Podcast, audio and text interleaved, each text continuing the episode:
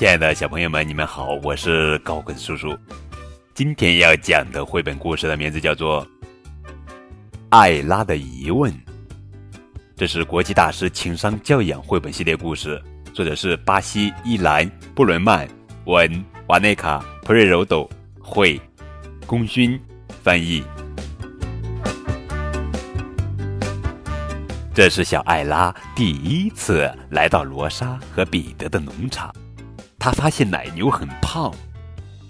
小艾拉问：“为什么这只奶牛这么胖呢？”“那是因为它怀孕了，过几天将会有一头漂亮的小牛诞生哦。”农夫彼得告诉他。艾拉惊讶地问道：“小牛是怎么到他肚子里的呢？”彼得瞪大眼睛，轻轻碰了碰他的妻子罗莎。罗莎又轻轻碰了碰艾拉的爸爸妈妈，可他们也不知道该怎么回答。罗莎只好解释说：“奶牛爱吃青草，有一天它不小心吃了一头小牛，那小东西就在它肚子里长大了。”艾拉没再说什么，大家都松了一口气。一周之后，爸爸妈妈带着艾拉去参观动物园。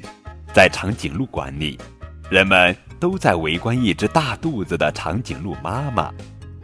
饲养员对大家说：“我想应该就在明天了。”艾拉好奇地问：“她怎么啦？”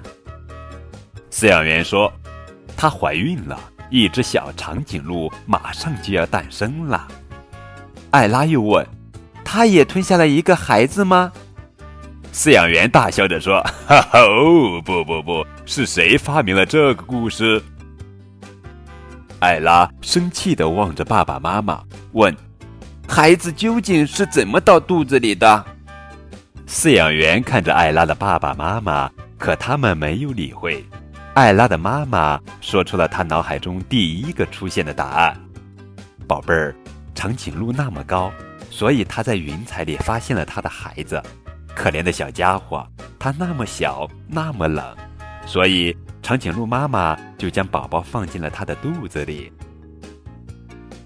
艾拉没再说什么，继续参观动物园。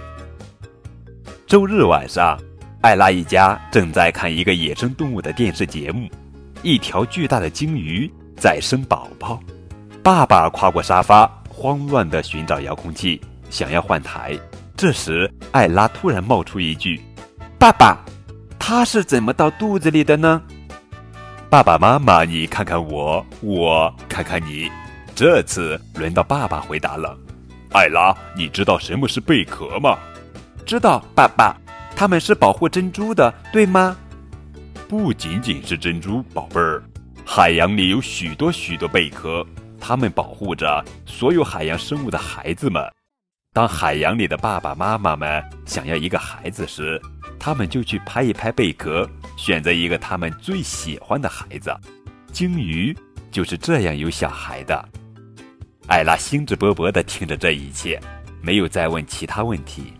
爸爸妈妈终于又松了口气。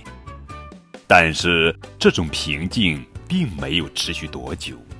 一个晴朗的周六。艾拉的妈妈邀请了她最好的朋友奥尔加一起吃午饭。奥尔加已经怀孕九个月了，她和艾拉玩得非常开心。艾拉用手抚摸着奥尔加的肚子，问：“奥尔加阿姨，宝宝是怎么到肚子里的呢？”艾拉说完，忽然跳了起来，把手搭在头上，迫不及待地说。妈妈告诉我，你喜欢在海里潜水。你是在一个贝壳里发现了你的宝宝，对不对？奥尔加阿姨望着艾拉的妈妈，妈妈望着爸爸，爸爸又望着奥尔加阿姨。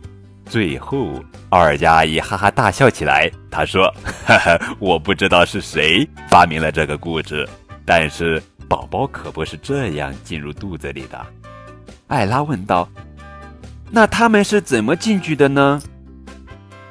奥尔加阿姨并不害怕回答这样的问题。